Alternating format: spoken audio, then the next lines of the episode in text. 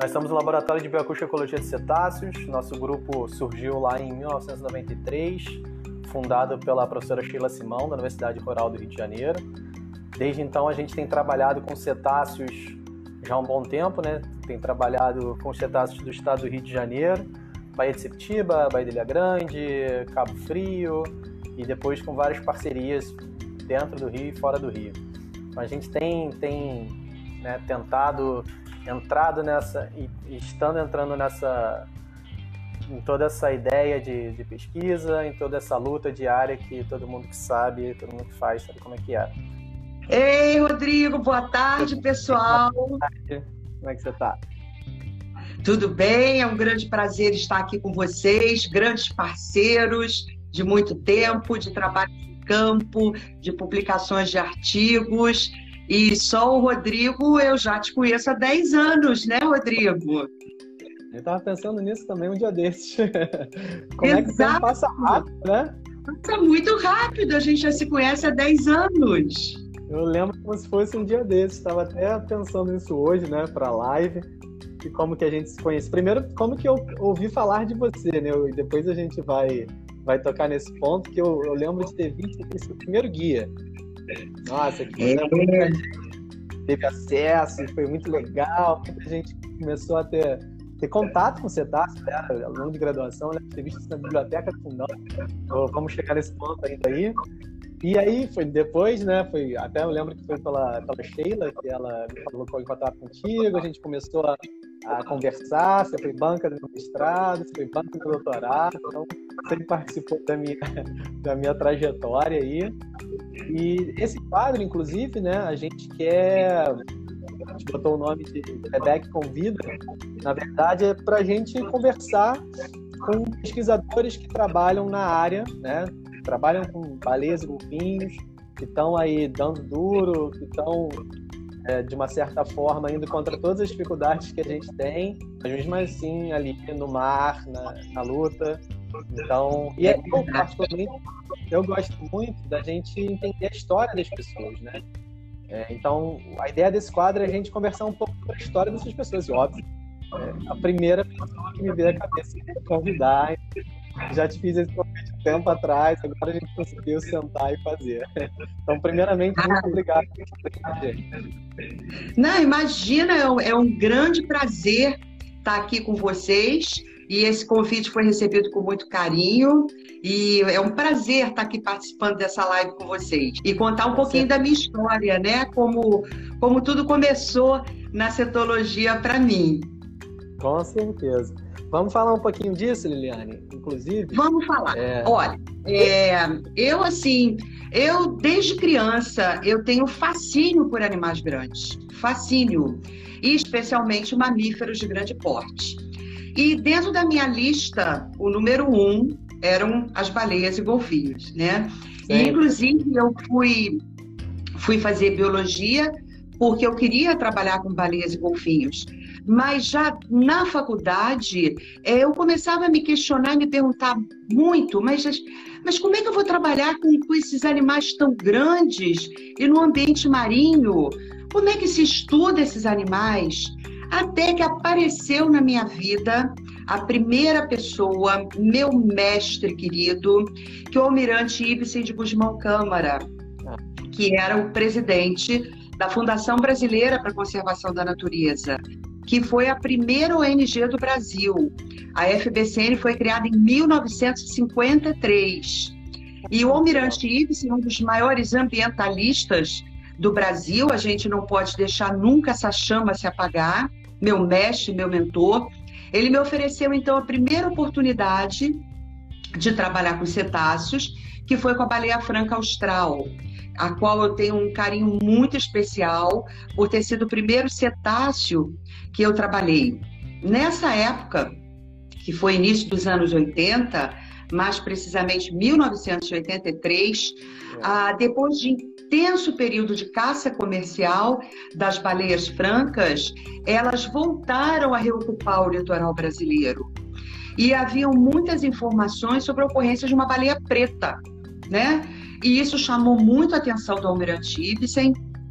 E nessa época, é, para vocês verem como eram as coisas antigamente, né? Eram, foram passados questionários na região sul do Brasil sobre a, a, a ocorrência dessa baleia, e ele então me convidou para analisar esses questionários Legal. pela FBCN. E aí eu, eu, comecei a analisar esses questionários, para você ter uma ideia, não existia GPS na época, né? Então as posições das baleias eram aproximadas. Assim, um primeiro passo eu tinha que avaliar os questionários e depois marcar em cartas náuticas essas avistagens. E as, as, as, localidades eram assim, a 500 metros à esquerda do farol tal, né? E a gente marcava ali mais ou menos. Não tinha GPS, essa galera nova não sabe nem como foi o início disso tudo, né? Ainda era máquina de escrever, galera, nem computador existia. Então, eu, eu, me apaixonei pelo assunto, pela análise desses questionários. É, quem, quem era responsável por passar esses questionários na região sul era o Truda, o José Truda Palácio, e esses questionários, então, eram enviados para o Rio de Janeiro e eu fazia análise. E assim apareceu também uma curiosidade de saber, poxa, e aqui no Rio de Janeiro? Né? Então, nós começamos a fazer uma pesquisa nos arquivos fotográficos dos principais jornais do Rio de Janeiro e encontramos verdadeiras pérolas, né? como, por exemplo, a ocorrência de baleia franca em 1977 em Macaé. Então, eu reuni um material muito precioso, juntando com esse material desse questionário, e aí, concomitantemente, as baleias francas começaram a aparecer no Rio de Janeiro. Então, esse foi todo o início do meu trabalho com cetáceos, o qual eu tenho muito orgulho e que desde então é um vício, né, Rodrigo? A gente não consegue como você falou, é, é, muita dificuldade, é uma batalha diária, é uma luta diária, mas está dentro do nosso coração essa vontade de batalhar pela conservação desses seres tão espetaculares, tão magníficos, e isso move a gente, apesar de toda a dificuldade.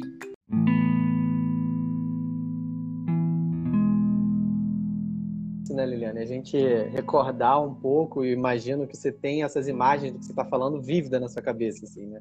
Dos, dos, questionários, das pessoas. Então, é muito legal e a gente trazer isso para as pessoas, assim, até para falar para o pessoal que ainda está né, tá começando, que ainda está ali pensando se faz ou não, né? A gente, para fazer biologia, a gente tem que ser apaixonado por isso. É verdade. Então, e, e, tem muita gente nessa, pensando, vou fazer ou não vou fazer, com tudo que está acontecendo. E acho que legal a gente mostrar justamente isso, né? É, muitos dos alunos que vêm perguntando para mim, e eu sei que para você também, eles acham que é impossível trabalhar com baleias golfinhos no Brasil, né? Tem gente, não. inclusive, que nem sabe, né? Não, baleia corre só nos Estados Unidos, Canadá, no Brasil não tem, tem um monte, né? Tem, tem grupos para isso. E até queria saber para você, assim, quando você estava começando, você teve alguma dificuldade, assim, alguém que as pessoas falavam para você, não, isso aí não tem como trabalhar no Brasil, esse tipo de coisa não tem como fazer tudo aqui, como é que é? Olha, eu, eu não me lembro de ter ouvido esse tipo de coisa. E mesmo se tivesse ouvido, eu teria passado por cima. Eu acho que o exemplo clássico somos nós, né? Que estamos aqui. É, nós estamos aqui para provar que é possível, com muita perseverança, com muita dedicação. O que eu vejo e você também, provavelmente no seu laboratório, é uma gama muito grande de alunos que nos procuram querendo trabalhar com cetáceos. Só que trabalhar com cetáceos é, é extremamente complicado. Primeiro, estão num ambiente que não é o nosso, envolve é, a, a, apanhar um barco, ir para o mar, as condições ambientais. Cetáceos são animais que estão em constante deslocamento, extensas áreas de vida, e é muito comum a gente ir para o campo uma, duas, inúmeras vezes e não fazer nenhum registro. E as pessoas não têm muita paciência para isso, né? Então o pessoal participa de uma saída de campo, duas, três, quando não vê nada, acaba abandonando o estágio. E não é por aí, é muita perseverança. É, nós, Exatamente Nós trabalhamos com um grupo de animais que é muito especial. E mesmo assim, quando as avistagens são feitas, esses animais aparecem na superfície por fração de segundos. A gente não está vendo show de oceanário. É, infelizmente, as pessoas têm essa ideia, né? Acham que vão trabalhar com cetáceos, que vão entrar na água, que vão dar um passeio segurando a nadadeira dorsal de um golfinho. E Isso é quando é se deparam com a realidade, eles ficam tão decepcionados que acabam abandonando o estágio. Mas, por outro lado, a gente vê também as pessoas que permanecem, esse afunilamento que nós temos, realmente são aquelas pessoas que estão ali que querem mesmo. Então, essas pessoas que permanecem e continuam, elas merecem a nossa especial atenção. Nós temos vários exemplos sobre isso, né, Rodrigo? Várias pessoas que passaram pelas nossas mãos, que há algum tempo atrás eram promessas na cetologia e que hoje em dia já são uma realidade, já são pesquisadores de peso dentro da cetologia. É, isso é muito legal, né? Muito legal ver toda essa quantidade, eu sou muito isso, né? Da Sheila, seu, conversando com todo mundo, falando. Então, é, até estava comentando com os amigos que a gente se conheceu em 2010, né? Foi 2010, quando a gente começou a conversar sobre o projeto de doutorado. Eu lembro, né? Vários almoços que a gente teve, lá mole, vários restaurantes para conversar sobre o projeto. É verdade. É, o nosso relacionamento, ele, ele aconteceu via rural, né? Através é. da doutora Sheila Simão, que nos botou em contato. Eu fiz o meu mestrado em Ciências Ambientais na Universidade Federal Rural. Gostaria muito de ter tido a Sheila como minha orientadora, era meu sonho, mas infelizmente ela estava super ocupada. Então eu acabei sendo orientada por outro professor da Rural, mas sempre perto dela, né? Porque ela trabalhava com cetáceos, que era o meu interesse. E através da, da Sheila, então, nós, nós nos conhecemos. E desde então a gente continuou trabalhando, né? Acho que isso que você falou da perseverança então, é importante. É porque é, é isso, é continuar, é ir para o mar, é então, para todo mundo que está ouvindo a gente, né, que está nessa, vou, ou já começou, ou está naquela se vai começar ou não, perseverança é super importante. E por isso é legal a gente conhecer a história das pessoas a fundo. Né? Então, é, perseverança e muita força de vontade, né? Então, foi como eu falei, o exemplo está aqui, olha, olha, nós dois. Né? E outra coisa também que eu gostaria de frisar, Rodrigo, é a, questão da colaboração. A colaboração entre projetos ela é fundamental, porque afinal de contas, é, o nosso interesse final é a conservação dos animais. Não adianta você ficar coletando dados, dados, dados e colocar ele num casulo né? E só fazer publicações de artigo. A gente tem que se unir, a gente tem que colaborar, né? Porque o, objetivo é um só, o objetivo é comum, que é a conservação. Então, a colaboração entre diferentes laboratórios, entre diferentes pesquisadores, ela é fundamental. Hoje em dia, se você não trabalha é, em colaboração, você não avança. Exatamente. E, e a, um pouco da sua história mostra muito isso, né, Liliana? Aqui a gente está recebendo muito comentário.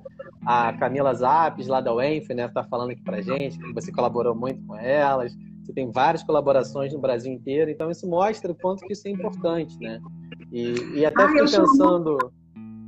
Eu sou muito aberta a, eu sou muito aberta a colaborações. Camila, um beijão. A Camila fez o trabalho de etno com, com os túrcios das cagarras, eu, ela veio aqui para o Rio, eu dei uma força para ela. Eu sou super aberta à colaboração, eu gosto de qualquer coisa que vier me propor com relação a cetáceos. Eu, eu tenho assim, a mente muito aberta, o coração muito aberto para colaborar, sim. É assim que a gente avança. É isso mesmo. E aí, pensando um pouquinho nessa história das francas, né? Pelo menos quando quando eu comecei a trabalhar com, com cetáceos aqui no Rio de Janeiro, né, a gente quase não via franca. Tinha quase nada de registro, né? Tinha muito pouca coisa. A maior parte dos estudos estavam concentrados lá no, no sul. Então teve um pouquinho da mudança, né, dos padrões de distribuição dos animais. E até queria saber com você, assim, você deve ter pego um pouco disso, né? O que, que você observou, assim, em relação é, às baleias francas aqui no Rio de Janeiro? É, é, é, muito dinâmico, né? Como você falou. É, e teve uma época que a ocorrência de baleias francas no Rio de Janeiro era no inverno era muito comum E como é uma espécie muito costeira, que se aproxima muito da costa, era uma verdadeira comoção quando as baleias francas apareciam no Rio de Janeiro, porque elas apareciam encostadas na praia de Ipanema. Aquele elevado que tem, que, que une a Zona Sul, a Barra da Tijuca, o Juá, né? Uhum. É, chegava a parar o trânsito para ver as baleias francas. Enfim, era, era uma festa no Rio de Janeiro, era muito comum, principalmente ocorrência de fêmeas acompanhadas por filhotes. Então, nós tivemos ao longo de vários anos essas ocorrências, inclusive é, tivemos uma série de problemas é, com, com essas avistagens, justamente porque as baleias francas aproximam-se muito da costa, é um comportamento natural delas, né? Você tem uma ideia, a profundidade preferida dessa baleia é 5 metros. Ela fica logo após as zonas de arrebentação. Então as pessoas achavam que as baleias estavam encalhando. E nós tivemos uma série de problemas no Rio de Janeiro, porque quando as baleias francas apareciam com filhote, as pessoas, na melhor das boas intenções, tentavam desencalhar o animal, pegando embarcações e direcionando o animal para o alto mar o que é uma operação de altíssimo risco, porque existia filhote ali, né? E você sabe que os filhotes, eles ainda não têm uma musculatura bem desenvolvida para fazer manobras mais complexas, né? E, e isso era um risco de colisão muito grande. Então, nós começamos a todo ano, antes do inverno, da estação migratória, nós fazíamos curso com o pessoal do Salvamar, na época, curso assim que enchiam bastante, né? Então nós explicávamos os procedimentos. Ah, o que, eu tenho que fazer quando vê um, uma baleia franca? Simplesmente nada. Curte, aproveita. Qualquer outra espécie que se aproxime tanto da costa, sim, está com problema, mas a baleia franca não. E infelizmente, Rodrigo, ano após ano, a gente tinha sempre esse problema né? Sempre, embora a gente desse cursos, sempre com animal, mas não é possível, mas nós demos curso, enfim.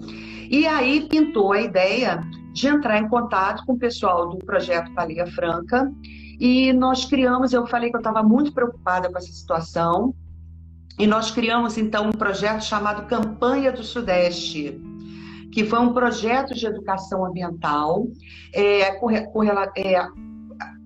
informando as pessoas sobre a biologia, a ecologia da baleia franca, os procedimentos, e foi um, projeto muito bem sucedido aqui no Rio de Janeiro. Ele levou mais ou menos dois anos, e esse projeto consistia, nós fazíamos trabalhos de conscientização ambiental na, nas praias do Rio de Janeiro, todos os sábados e domingos. Então, nós tínhamos uma tenda, a gente montava a tenda, no calçadão. Esse trabalho ele pegou desde o Rio de Janeiro, da cidade do Rio, até a cidade de Macaé. Nós, nós pegamos uma, uma extensão boa de litoral. E assim, não era apenas distribuir folheto.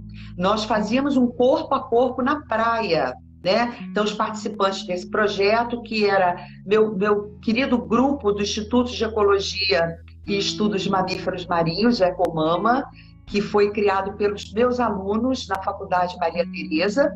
O pessoal então ia na praia e fazia um corpo a corpo. Você conhece a baleia franca? Você já viu a baleia franca? Não era simplesmente deixar a folheta, era um bate-papo. E aí essa campanha foi super bem sucedida. E assim, por incrível que pareça, dois anos depois as baleias francas sumiram do Rio de Janeiro. Pois é. sumiram, sumiram do Rio de Janeiro, né?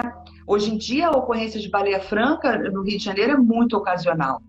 É, nós tivemos a oportunidade, a última avistagem que eu tinha conhecimento é, tinha sido na Barra da Tijuca, em 2011, e em 2018 nós fizemos uma avistagem na Ilha Redonda de duas baleias francas adultas, uhum. inclusive em comportamento de corte o que foi assim uma surpresa para gente, porque além de ser uma espécie atualmente de ocorrência ocasional, nós vimos dois adultos em comportamento de corte.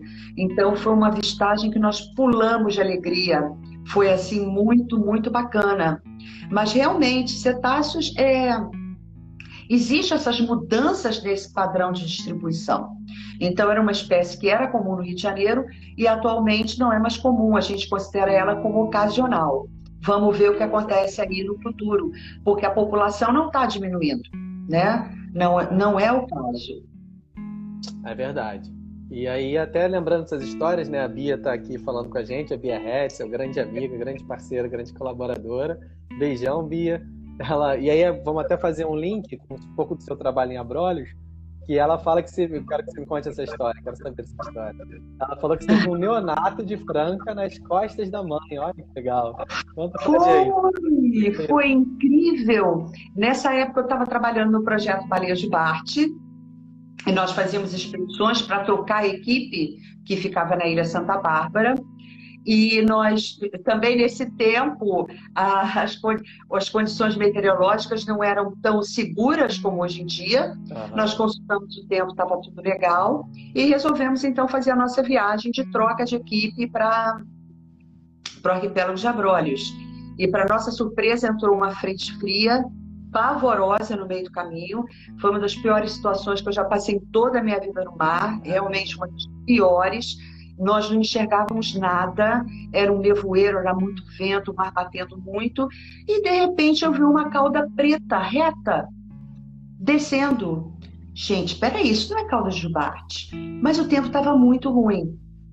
Até que esse animal se aproximou da embarcação, era uma fêmea de baleia franca austral com um bebê recém-nascido, o bebê era todo enrugadinho. Eu nunca mais vou me esquecer, o capitão do, do barco, quando viu o bebê, ele falou assim: Nossa, parece um maracujá. Parece, o bebê era muito enrugadinho. E ela colocava o bebê no dorso para o bebê respirar. Aquilo foi assim incrível. Então, isso foi em 1991. Nós nem sabíamos foi, a, foi o primeiro registro é, científico da ocorrência de baleia franca no Banco dos Abrolhos. E eu, na época, eu encaminhei essa, essas fotos para os colegas da Argentina, é, que muito experientes no estudo da baleia franca em Península Valdez, e eles me, me, me afirmaram que aquele filhote tinha poucas horas de vida. Então, um filhotinho baiano. Isso foi incrível. É, e logo depois, sim, né? Porque a baleia franca ela ela foi muito caçada ah, na Bahia no período colonial. Aliás, a caça de baleias no Brasil no período colonial começou é. na Bahia. Né? Mas o Banco dos Abrolhos era uma área típica de, de baleia jubarte. Jamais eu pensei que fosse encontrar um, uma baleia franca com um bebê com poucas horas de vida. E isso foi incrível. Aliás, o que não falta é história, né? Oh. Assim como a Bia lembrou, é, as pessoas têm que me lembrar, porque senão eu não, não consigo atinar tudo. É, é, muita coisa, é muita história, muita situação legal, muita coisa legal. inusitada, muita coisa bacana. Sim. Com certeza, com certeza. Até porque se a gente for falar de todas as histórias, não vai, não vai ter tempo suficiente, né? Não, não vai ter tempo suficiente, pois é. Mas Vamos... então eu, eu, comecei então com esse projeto, né, na, FBCN, com todo o apoio do Almirante Ibsen de Guzmão Câmara. E logo depois apareceram outras pessoas interessadas no estudo de cetáceos, né? A Helena Bergalo, a Helena Geise, Mônica Boróbia, e nós então resolvemos fundar o grupo de estudos de cetáceos da FPCN. E aos poucos foram outras pessoas foram se agregando. Então, meu segundo projeto com cetáceos foi com os botos da Baía de Guanabara, que era chamado Projeto Boto Pesquisa e Conservação da Vida Marinha. Não se sabia também praticamente nada sobre os animais que ocorriam na, na Baía de Guanabara. E nós também fomos pioneiros é, no início da década de 80, é, fazendo essas observações dos botos, né? Eram, eram dois tipos de metodologia também muito interessante. Existia o ponto fixo na entrada da Baía de, de Guanabara, na Fortaleza Santa Cruz e Fortaleza São João. Ficavam dois grupos porque nós precisávamos saber. Não se sabia se os botos entravam e saíam, né? se eles passavam o dia na Baía de Guanabara e saíam no final da tarde. Isso nem era conhecido. Então, existia esse trabalho né, de ponto fixo, de observação na entrada da Baía de Guanabara. E também nós pegamos a barca Rio Paquetá para fazer transect para estimativa de população. Muito legal, né? Então, você né, a gente se virava, já naquela época a gente se virava, não tinha barco, a gente pegava a barca Rio Niterói, Rio Paquetá, que era, era uma rota constante, né? E a gente fazia trabalho de transect lá. Então foi assim que tudo começou. É, Baleia Franca Austral e projeto e o Espoto Cinza na Baía de Guanabara. E desde então eu já perdi a conta de quantos projetos eu já participei aqui no Brasil. E até isso tudo que você está falando, né, Liliane? Tem muita gente comentando, a Bia, a Camila de novo, que vocês. Eu já te falei isso, a Bia já te falou isso, Guilherme já te falou isso, que a gente tinha que né, fazer um livro para contar essas histórias. Né? Essas histórias são muito legais de serem ouvidas e não é o que a gente tá, que a gente vê no, no paper, né, no artigo científico. Todas é essas, essas nuances, todos esses detalhes, essas curiosidades cabe num livro, vocês têm muita história. Eu, particularmente, sou fã e seria o primeiro a comprar o livro. Ah, que legal. É, é, é uma super ideia, Rodrigo, até porque eu sinto muito que o Brasil é um país sem história, né? As pessoas não têm memória, né? Então as coisas se perdem. E essa geração nova é, não tem a menor ideia de como tudo começou, de como eram os nossos trabalhos, de como a gente se virava. Como eu te falei na época que eu comecei, não tinha nem computador, era máquina de escrever, celular não existia, GPS não existia. E, então, assim, a, a, a, moçada não tem ideia de como eram os trabalhos. Para você ter uma noção, nós não sabíamos nem as espécies que ocorriam no Brasil. É. é um primeiro passo foi levantar que espécies de cetáceo ocorriam no Brasil. Eram informações muito pontuais, informações muito dispersas então, o primeiro passo foi esse, né? Eu me lembro que nessa época que eu comecei, existiam apenas três grupos no Brasil que trabalhavam com isso, que vale a pena também a gente deixar aqui registrado, que era a Maria Cristina Pinedo e o Castelo, na FUG, Fundação Universidade do Rio Grande, a Vera da Silva e o Rob Best, no IMPA, Instituto Nacional de Pesquisas da Amazônia, que eu considero a primeira geração de cetólogos do Brasil, eles quatro, e nós viemos logo depois na FPCN. Então, eu, eu me considero assim, da segunda geração da cetologia do Brasil. Né? E, e, então existiam esses três grupos, e hoje em dia você vê, existem grupos em todos os estados costeiros, dois, três grupos trabalhando com cetáceo, é uma gama de pesquisadores enorme. Então, essa ideia de fazer o livro é muito bacana, porque essas histórias se perdem, né? Esse repositório se perde. Então fica assim, esse vazio para a moçada nova que chega. A ideia é muito legal. Vou pensar vamos, nessa vamos, ideia. Vamos esperar isso, isso sair em breve aí. aí, é, tentando dar um, um pulo aí do que a gente nessa linha do tempo, né? Uma parte do que você trabalhou foi lá em Abrolhos, né? Com em Jubartes. Aí, Sim. Um paralelo com a gente, assim, em relação a como que, o quanto que foi diferente trabalhar em Abrolhos com as Jubartes e as Francas no Rio. Como é que as espécies são diferentes? Como é que o, o estudo foi diferente, né? Logística, transporte, né? Abrolhos é um pouco mais complicado. Comenta pra gente um pouco dessa história. É, é, é, sem sombra de dúvida. São, são duas espécies completamente distintas, com comportamento, embora sejam as duas costeiras, mas são espécies com comportamento totalmente distinto. Por exemplo, as baleias francas a gente podia estudar na praia, né? Elas se aproximam tanto que nós estudávamos da praia, de ponto fixo. Não havia necessidade de embarcação, de, de, de embarcação para ir para o mar. Pontos fixos na costa eram suficientes para a gente. Já a baleia chuparte, embora costeira, ela ocorre em áreas mais afastadas da costa. Abrolhos, o Banco de Abrolhos fica mais ou menos o arquipélago, 70 quilômetros da costa. Então já envolvia toda uma logística né, de, de pegar barco, enfim, é, as condições ambientais, que na época não eram tão precisas, embora a gente consultasse, era, foi, foi uma relação muito grande. E a, o projeto Barejo Bate também tem uma história né, de como ele começou. Porque o Parque Nacional Marinho de Abrolhos, ele foi criado em 1983, se eu não me engano, mas apenas em, 1900, em 1993 mas apenas em 97 começaram os trabalhos de implementação da unidade de conservação. Então, os, os, a equipe do parque fazia sempre viagens de caravelas para o arquipélago dos Abrolhos, para levar equipamento, infraestrutura, montar toda a infraestrutura do parque. E durante essas travessias, eles sempre viam baleias. Mas, mas que baleia? Não sei, nós vimos uma baleia. E aquilo começou a se tornar muito frequente. Todo mundo nos procurava na FBCN dizendo que viram baleia na travessia e não sabiam explicar a espécie.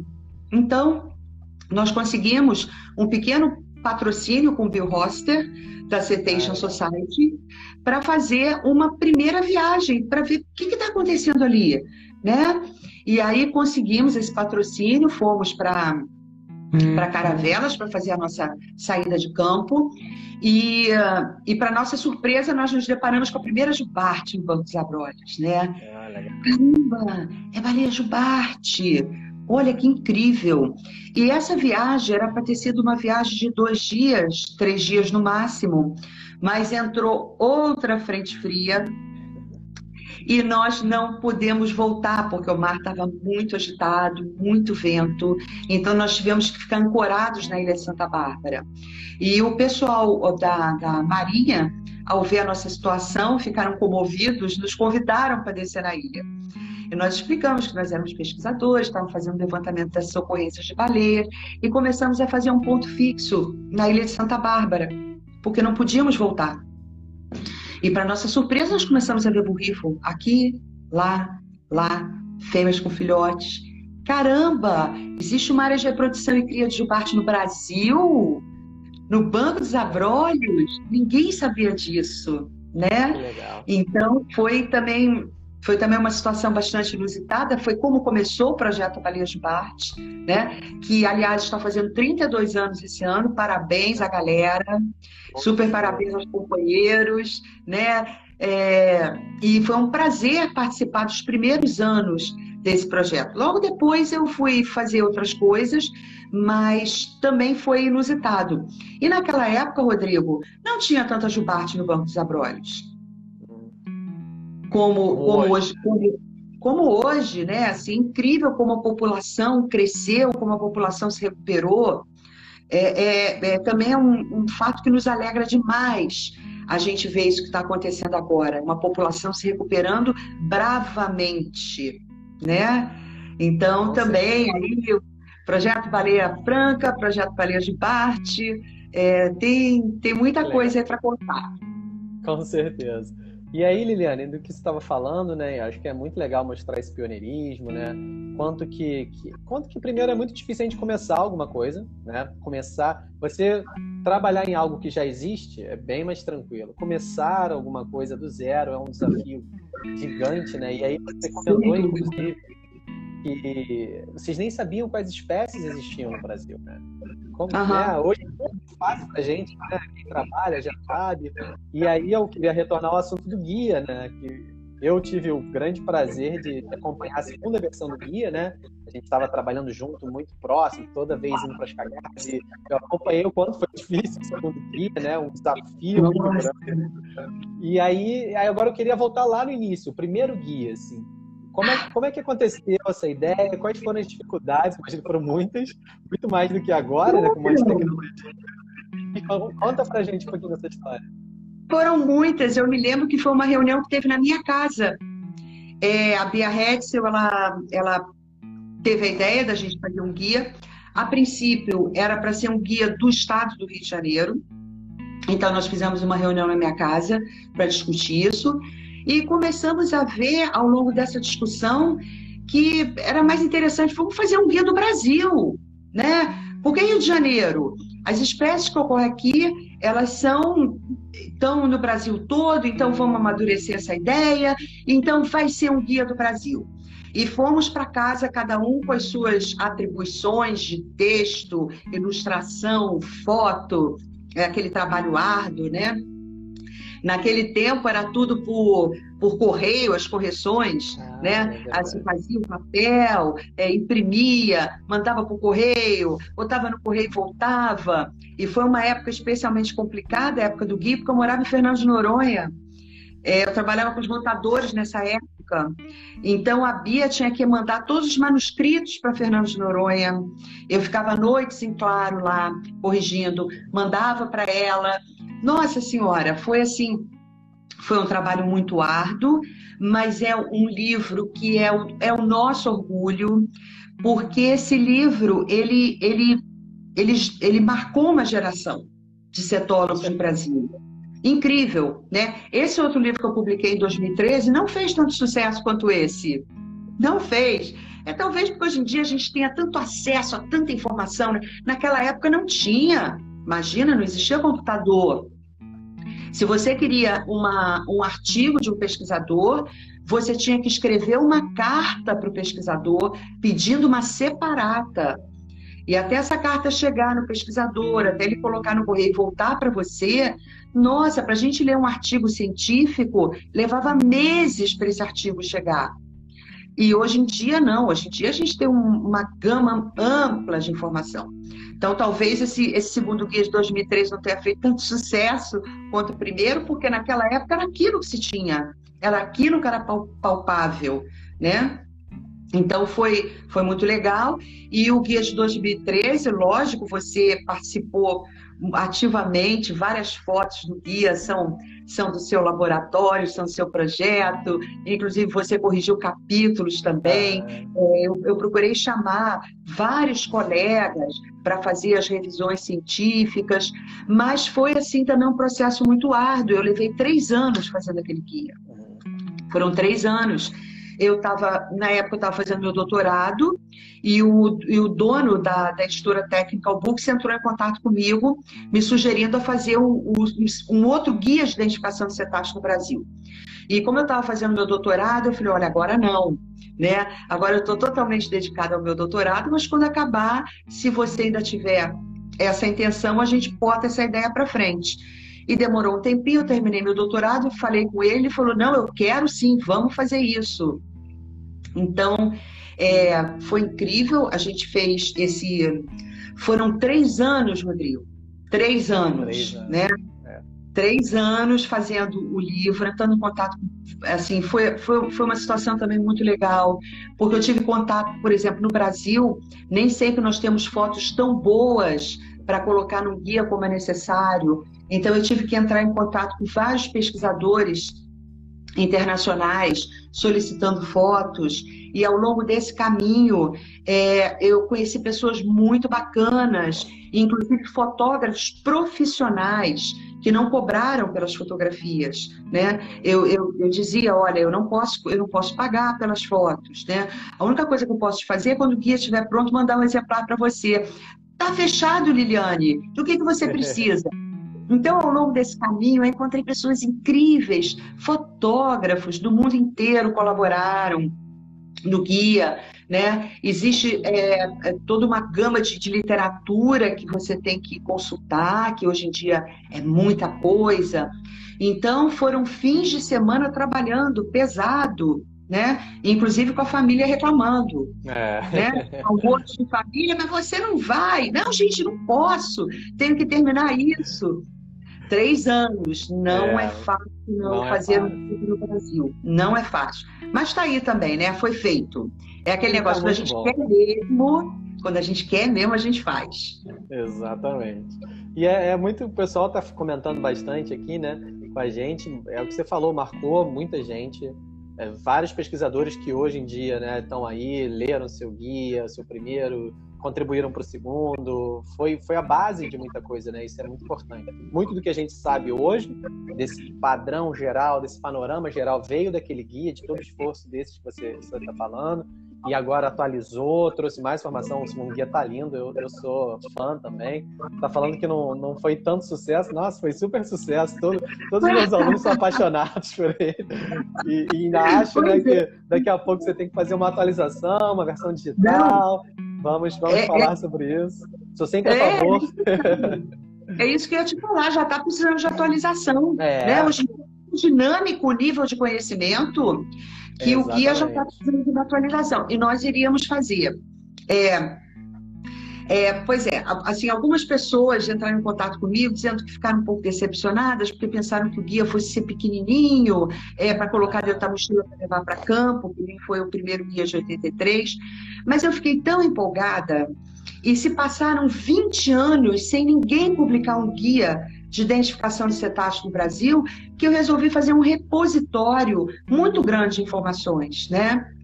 Então você pode ver que tem até um capítulo sobre selos com cetáceos no Brasil. Muito legal. E eu fui enchendo, fui tendo ideia, acabou que o livro ficou muito grosso, né? Ficou mesmo que não é um guia para levar para campo, porque a empolgação foi muito grande. Foram 20 anos de lacuna. 20 anos sem ninguém publicar um guia de cetáceos no Brasil. Então eu resolvi fazer o que fosse mais completo possível. Tá e certo, aí, tá a, gente, a gente queria fazer uma nova edição, sim, é só o guia, tirando todos os demais capítulos. Nós íamos atualizar as informações, íamos fazer, seria mesmo um guiazinho de bolso pequenininho, só o capítulo do guia de identificação.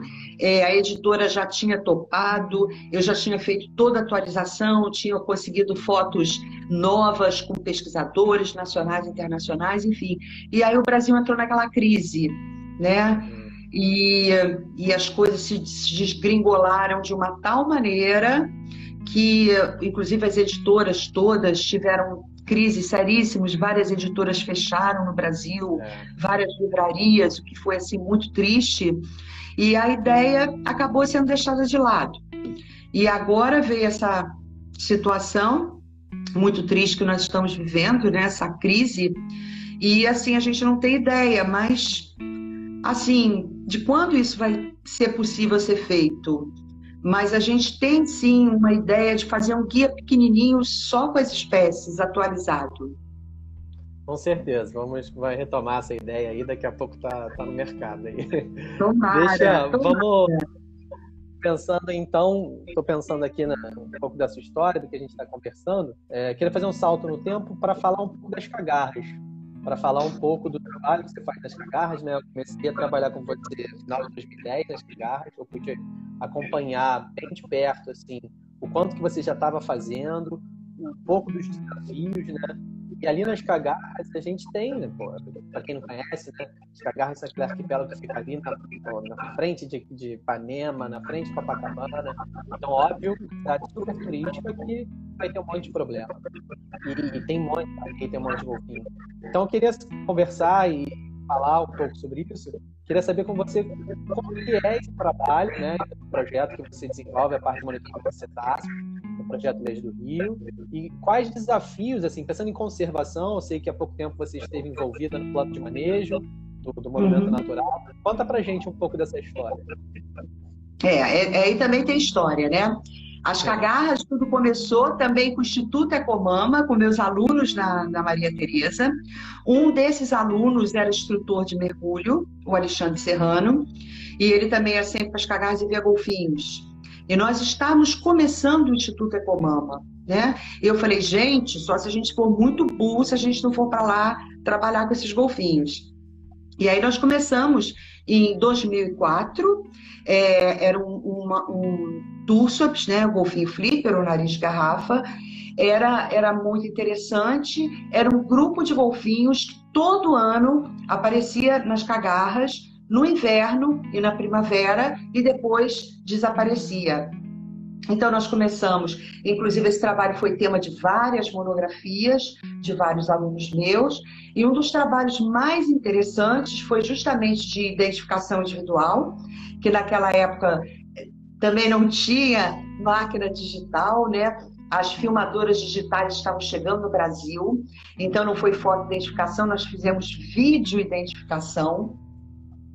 E foi um projeto muito legal, e assim nós começamos a ver que os animais eram os mesmos que retornavam ano após ano. A grande maioria. Então, por exemplo, tinha um chapéu de bruxa, que é apelidado de chapéu de bruxa, que ele tinha uma pontinha redonda na extremidade da nadadeira dorsal.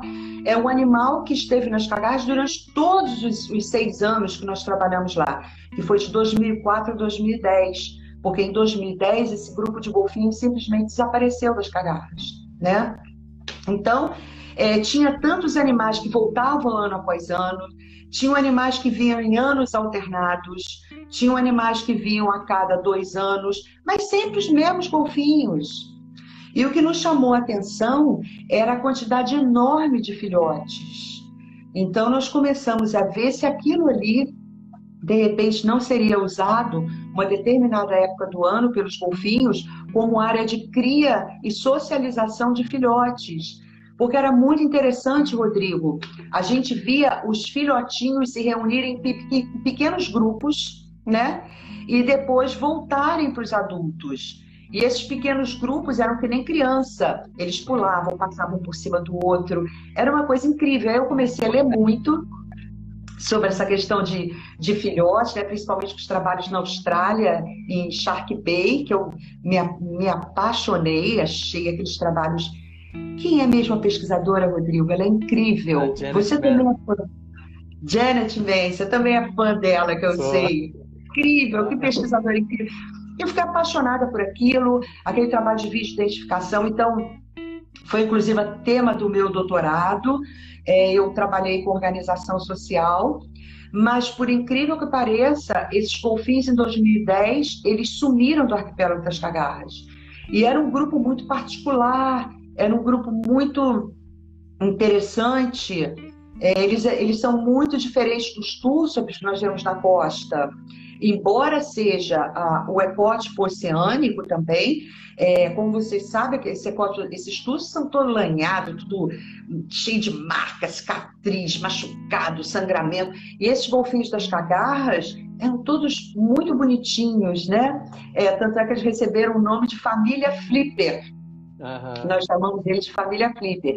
E os golfinhos que passam pela costa, nós chamamos da família dos esfarrapados. São dois grupos totalmente distintos. Então, isso foi uma surpresa para a gente, esse desaparecimento em 2010, foi a última vez que nós vimos. E em 2011 começa o projeto Ilhas do Rio, a primeira fase do projeto Ilhas do Rio, do qual você participou.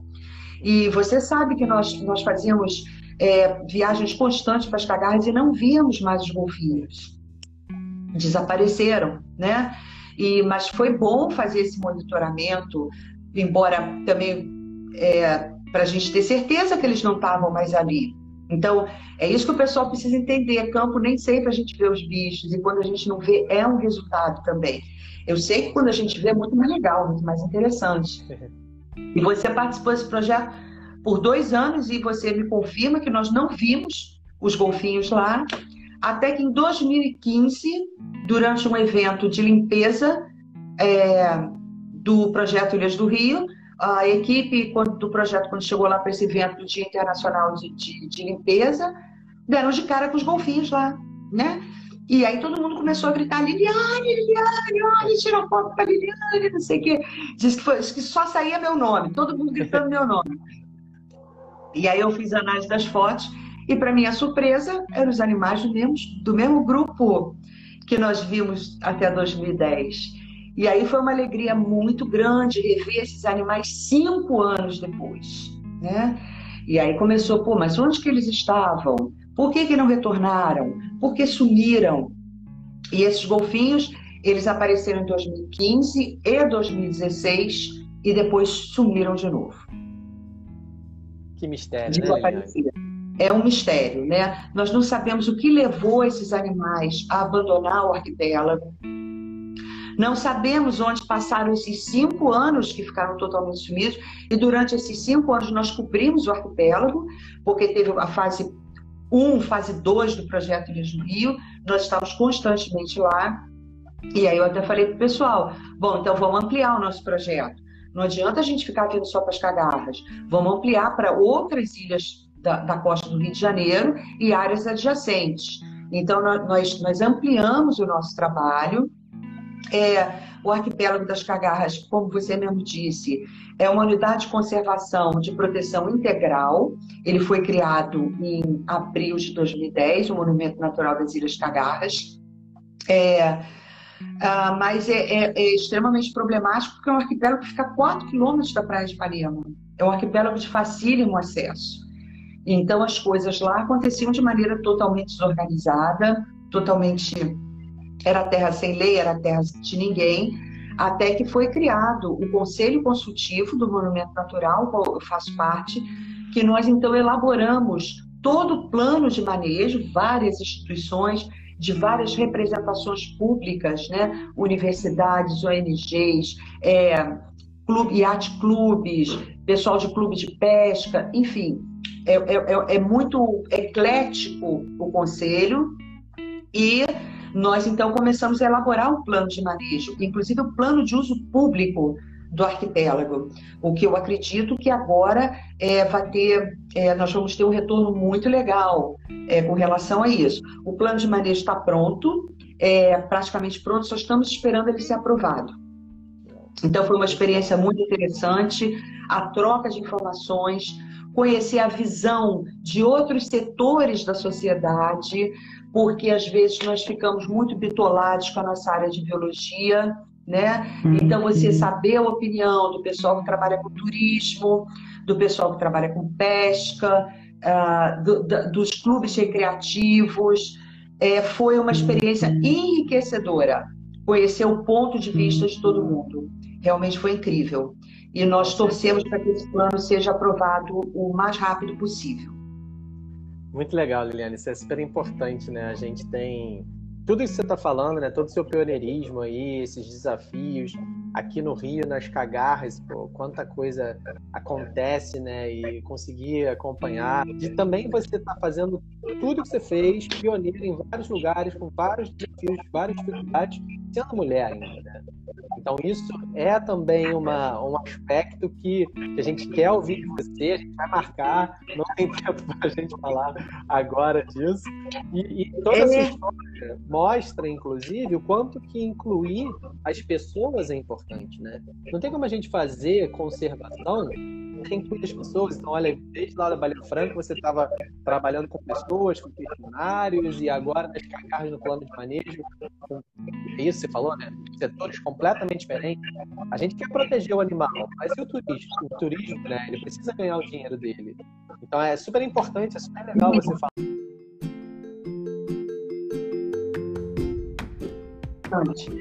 É, porque senão a gente não tem sucesso, né, Rodrigo? Se a Exato. gente ficar muito vinculado, a gente não tem sucesso. E com a colaboração e com os pontos de vista de várias pessoas, a união, a gente tem sucesso no que a gente quer. Isso é muito importante, sim.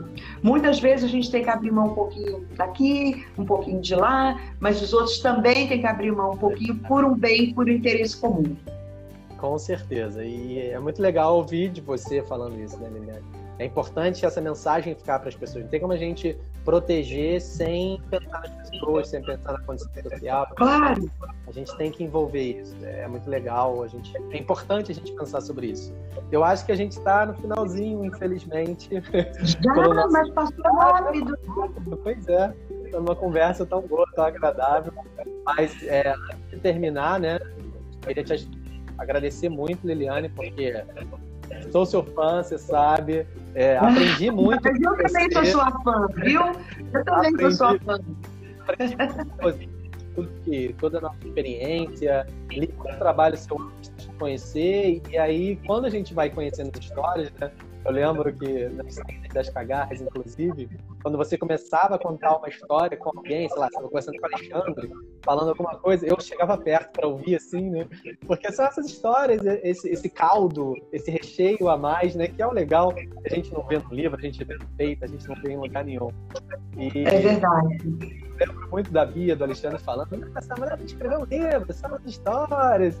Então, é, é, legal essa live, né? A gente, a gente trazer um pouco dessa história. Eu fico super feliz de você ter estado aqui com a gente conversando sobre a sua história. Então, mais uma vez, brigadão. Estamos sempre juntos. E aí, se você puder mandar mensagem final para a galera aí, pode ficar à vontade. Ah, eu, eu é que agradeço, é um prazer. Bom, gente, perseverança, quem quer mesmo corre atrás. Se você tem um sonho, corra atrás do seu sonho. As dificuldades são inúmeras, são inúmeras durante esse percurso, mas se é realmente o que você quer, vá fundo, vá à luta, porque uma hora a chance aparece. E um outro recado é trabalhar em colaboração. Sem colaboração, nos tempos atuais, nós não chegamos a lugar nenhum. E a tendência é de quem não trabalha em colaboração desaparecer. Então vamos pensar nisso. O objetivo é um só, o objetivo é a conservação dos animais. Então nós temos que nos unir. Perseverança, união e colaboração. Essa é a mensagem que eu deixo aí para a galera que está nos ouvindo. Que ótimo, que linda mensagem, super importante. A gente acabou não tendo tempo para falar, mas tem toda a parte de ciência cidadã que você faz, que é super legal. Então, é, também. Outras lives para falar de tudo. Fica para uma outra ocasião. Certeza. Mas então, Liliane, brigadão mais uma vez. Um beijão, a gente continua aí se falando sempre. Estamos no campo, e estamos sempre em contato. É isso aí, Rodrigo. Tamo junto. Muito Tamo obrigada junto. por essa oportunidade tão bacana e sucesso aí para você, para o seu laboratório, para sua galera que estão despontando de maneira maravilhosa. Eu já cansei de falar isso. Eu sou uma fã de vocês da galera do laboratório de vocês. Eu tenho o maior prazer em estar junto com vocês, com uma galera tão bacana e tão compromissada com a questão de conservação ambiental. Parabéns mesmo. Obrigado, Liliane. Tamo junto. Tamo junto. Tchau, tchau. Tchau. Valeu.